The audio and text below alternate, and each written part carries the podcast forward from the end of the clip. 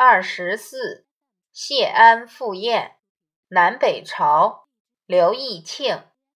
桓公服甲设传，广言朝事，因此欲诛谢安、王坦之。王甚惧，问谢曰：“当作何计？”谢神意不变，谓文度曰：“晋作存亡，在此一行。相与俱前，王之恐状，转见于色。”谢之宽容，欲表于貌，望皆屈膝，方作洛生咏。讽浩浩洪流，还但其旷远，乃促解兵。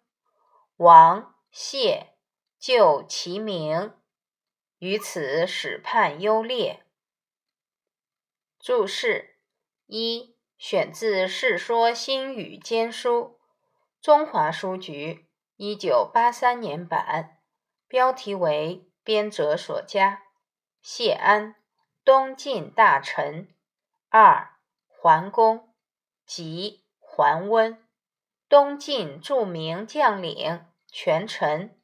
三，伏甲，埋伏甲兵，甲，披铠甲的士兵。四，设传。安排宴席，五言邀请，六王坦之，字文度，东晋大臣。七惧惊慌。八晋作，指晋朝政权。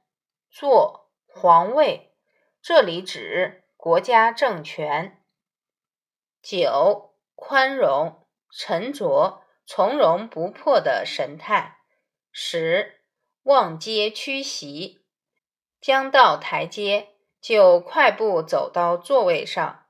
望视野所及，屈即走，小步快走。十一洛生咏，西晋洛阳一带书生的咏吟声，音色重浊。十二讽。用含蓄的语言暗示、劝告或指责。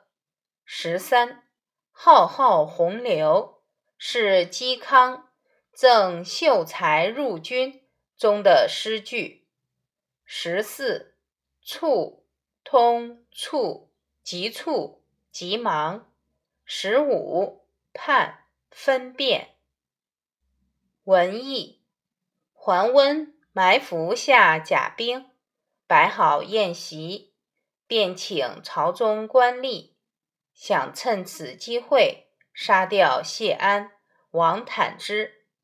王坦之非常惊慌，问谢安应当做什么打算。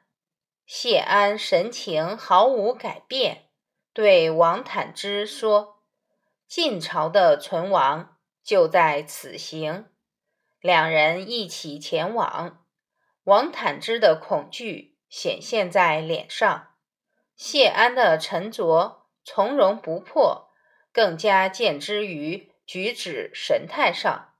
谢安快到台阶时，就快步入席，还仿效洛阳书生重浊的声调，咏颂嵇康浩浩洪流的诗句。则讽桓温，桓温畏惧他旷达高远的气度，于是急忙撤走了甲兵。